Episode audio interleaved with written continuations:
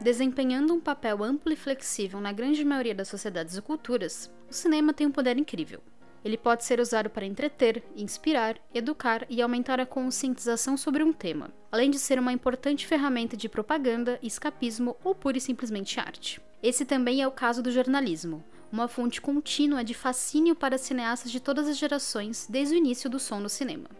Com histórias que celebram e criticam a ocupação, os filmes focados em jornalistas sugerem que esses profissionais podem desvendar mentiras e defender a população comum, enquanto buscam pela melhor história ou por um grande furo histórico que mudará os rumos de um país. Em diversos casos, esse desejo interminável pela notícia exclusiva está diretamente ligado à fama ou dinheiro, como qualquer outra profissão. Porém, em sua essência, muitos filmes seguem o mesmo princípio: o direito do público de saber. Eu sou Júlia Gavilã e esse é o Mais Que Um Filme. Diversos filmes famosos sobre jornalismo entram no campo das cinebiografias, com tramas sobre jornalistas reais e as histórias que investigaram. Esses filmes conectam com sucesso o mundo real e o mundo da ficção cinematográfica, tornando embaçada a linha que divide o fato da fantasia. O cinema abre espaço para a liberdade poética e os aspectos da vida real são alterados ou eliminados para fins dramáticos. Porém, o simples fato de um filme ser anunciado como baseado em eventos reais tende a fazer o público acreditar na trama cinematográfica, por mais modificada que ela seja. Até por isso, o cinema ajudou a solidificar a imagem do jornalista e da profissão em diferentes padrões. Alguns filmes focam suas histórias em pessoas ambiciosas que usam o jornalismo para conseguir fama e dinheiro. Outros filmes se concentram em tramas sobre pessoas que trabalham duro para descobrirem conspirações governamentais, acobertamento empresarial, entre outros obscuros casos escandalosos. A maioria dos filmes lidam com dilemas morais presentes em qualquer redação. De todos os filmes que mostram o mundo do jornalismo, o público consegue ver uma coleção de diferentes profissionais que carregam uma incrível responsabilidade e obrigação moral de fazer seu trabalho. Porém, nem sempre o jornalista retratado consegue desvendar uma grande notícia. À medida que o cinema falado avançou na indústria cinematográfica norte-americana, o jornalista foi estereotipado e seu protótipo era definido por cigarros, bebidas alcoólicas a qualquer hora do dia, raciocínio rápido e puro cinismo. Essa imagem foi imortalizada e se repetiu, se reformulou e reencarnou ao longo das décadas. Lançado em 1931, The Front Page iniciou a moda de ambientar histórias nas redações de jornais, além de dar origem às screwball comedies, conhecidas no Brasil como comédias malucas. Uma sátira à corrupção política e à ética jornalística, o filme é baseado na aclamada peça homônima de Ben Etch e Charles MacArthur, um grande sucesso que estreou em 1928. A trama traz um repórter de um jornal que tenta se retirar do jornalismo para casar e se concentrar em uma carreira publicitária. Porém, a pedido do seu editor, ele concorda em cobrir uma última reportagem: a execução de um prisioneiro. Fundamental para criar uma imagem da imprensa, The Front Page estabeleceu muitos papéis e temas que foram reproduzidos em gerações de filmes que surgiram depois, sobre jornalismo ou com jornalistas. Durante a carreira, o diretor Frank Capra gostou de explorar o personagem de jornalistas estereotipados, mas geralmente longe do contexto das histórias reais. Em histórias como Mocidade Audaciosa de 1928, Loura e Sedutora de 1931, Aconteceu naquela Noite de 1934, Adorável Vagabundo de 1941 e Órfãos da Tempestade de 1951, os protagonistas masculinos são jornalistas. Porém, foi nas tramas de O Galante de Mr. Deeds de 1936, e A Mulher Faz o Homem, de 1939, que o diretor levou o jornalismo para o território da vilania. O galante Mr. Deeds se concentra em um homem aparentemente ingênuo de uma pequena cidade que se muda para Nova York após herdar uma grande herança de um tio distante. Quase imediatamente após sua chegada, a imprensa o usa para vender jornais.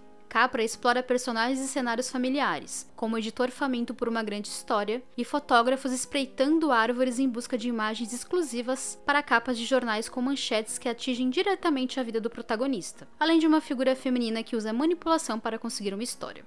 Já em A Mulher Faz o Homem, a trama mistura jornalismo e política ao contar a história de um homem ingênuo de uma pequena cidade convidado a preencher uma vaga no Senado, apesar de não saber nada sobre política. Em Washington, ele descobre muitas falhas no processo político e seu jeito honesto entra em conflito com os planos de um chefe político estadual. Embora o filme dê mais destaque à corrupção, a história tinha algo a dizer sobre jornalistas que atuam como abutres em busca de carne fresca. O protagonista é constantemente atacado na mídia em manchetes mentirosas e tendenciosas sobre suas intenções. algo que pode ser visto em diversos outros filmes que abordam o poder da mídia responsável.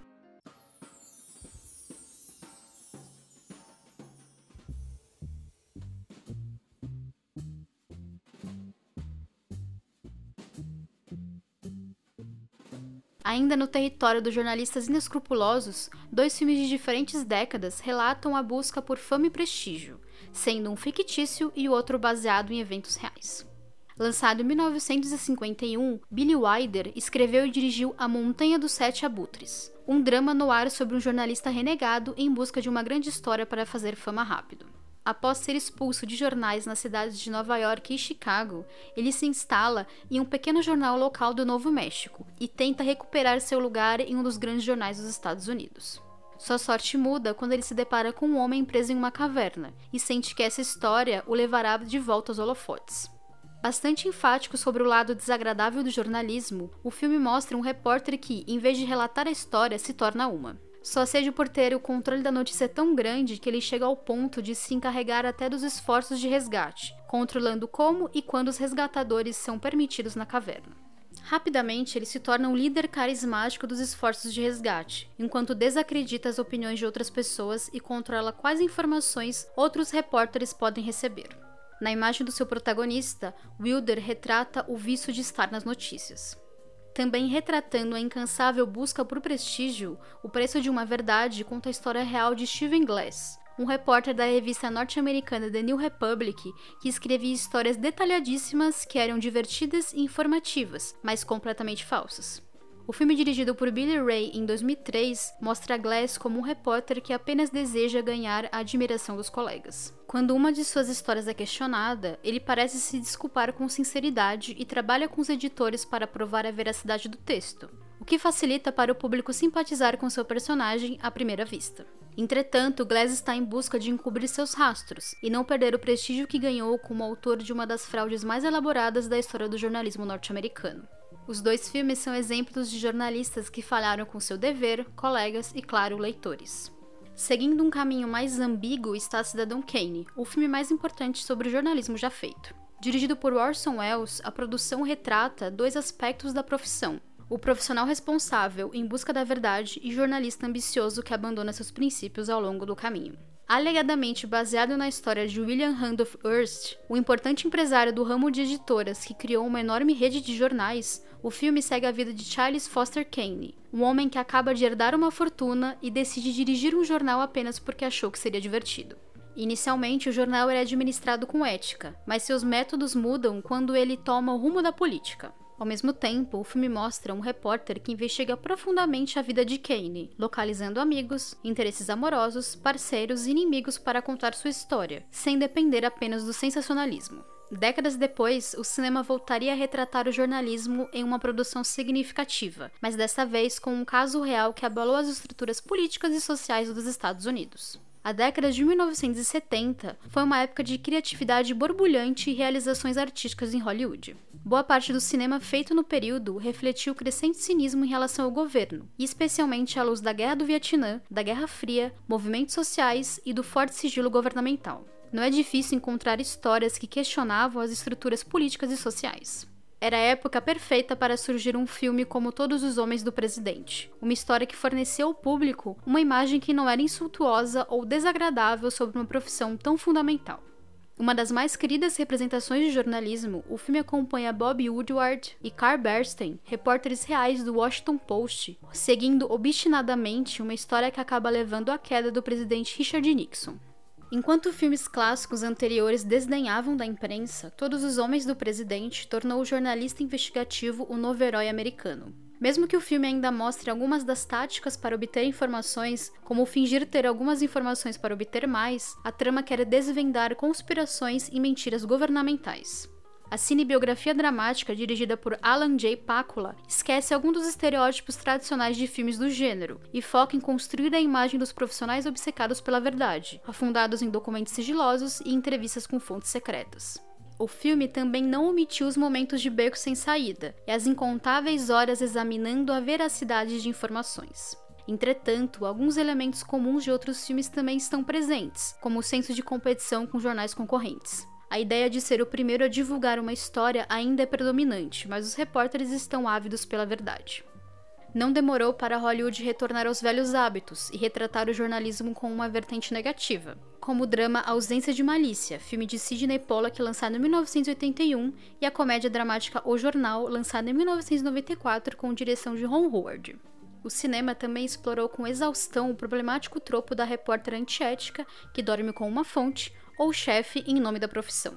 No livro The Journalist in British Fiction and Film, a autora Sarah Lonsdale escreve que à medida que as mulheres entraram cada vez mais no jornalismo e alcançaram empregos melhores, suas representações culturais tornaram-se mais negativas e estereotipadas.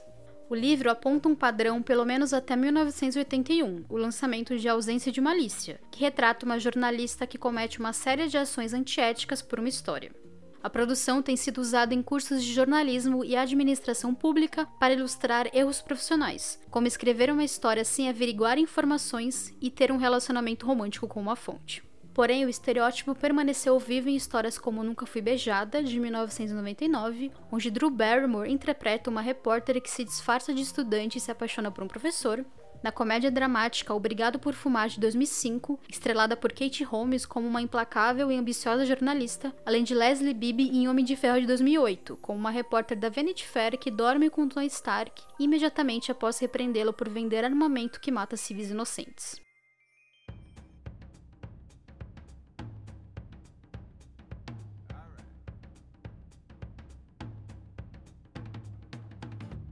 Filmes do gênero também foram usados para criticar a sociedade e não apenas a profissão. Um ótimo exemplo recente da nossa ligação com o jornalismo sensacionalista é O Abutre, um drama sobre um jovem que decide entrar no submundo do jornalismo criminal independente de Los Angeles após encontrar dificuldades para conseguir um emprego formal.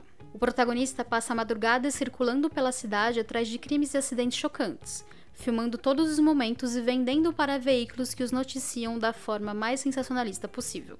Lançado em 2014, o thriller neo-noir psicológico dirigido por Dan Gilroy explora a nossa cultura de consumir esse conteúdo criado por redes de televisão que não querem perder audiência. Por mais que o Abutre aponte o dedo para o jornalismo moderno, ele tem como objetivo fazer o público perceber que, ao assistir a essas notícias, ele está encorajando o jornalismo antiético. Apesar das diversas representações negativas sobre jornalismo e jornalistas, a semente do bom jornalismo plantada em todos os homens do presidente floresceu em outras produções. Em alguns desses filmes, as histórias são mais abertamente homenagens ao jornalismo. Vencedor do Oscar de melhor filme em 2016, Spotlight também é baseado em eventos reais e acompanha a equipe de jornalismo investigativo do jornal The Boston Globe, que apura casos de abuso sexual e pedofilia por membros da Arquidiocese Católica de Boston. Dirigido por Tom McCarthy, o diretor tinha o objetivo de mostrar o poder de uma boa redação e do jornalismo investigativo. Spotlight se tornou um filme obrigatório para cursos de jornalismo e está merecidamente em diversas listas de melhores filmes do gênero. Outra ótima homenagem feita ao jornalismo é Quase Famosos, um filme semi-biográfico inspirado no trabalho do diretor Cameron Crowe como jornalista musical. Ambientado no cenário do rock da década de 1970, a trama segue um adolescente de 15 anos que trabalha na revista Rolling Stone e deve acompanhar a banda Stillwater em sua primeira turnê pelos Estados Unidos. A comédia dramática, lançada em 2000, apresenta uma visão apaixonante e saudosista da cobertura jornalística e do ambiente musical na década de 1970. Também apresentando uma visão apaixonada do jornalismo, o cineasta norte-americano Wes Anderson fez de A Crônica Francesa uma elaborada demonstração da admiração que nutre pelo processo editorial. Uma ode ao The New Yorker e ao jornalismo criativo em geral, o filme é dividido com uma antologia de quatro histórias que dramatiza as colunas de destaque da edição final de The French Dispatch, um jornal fictício do Kansas situado em uma pequena cidade francesa também fictícia. Foi o amor de Anderson pelo The New Yorker que o levou a explorar o assunto, inspirando a criação da publicação fictícia do filme na história da revista e nas origens de duas pessoas que a tornaram o que é: Harold Ross, o cofundador da revista, e William Shaw, seu sucessor.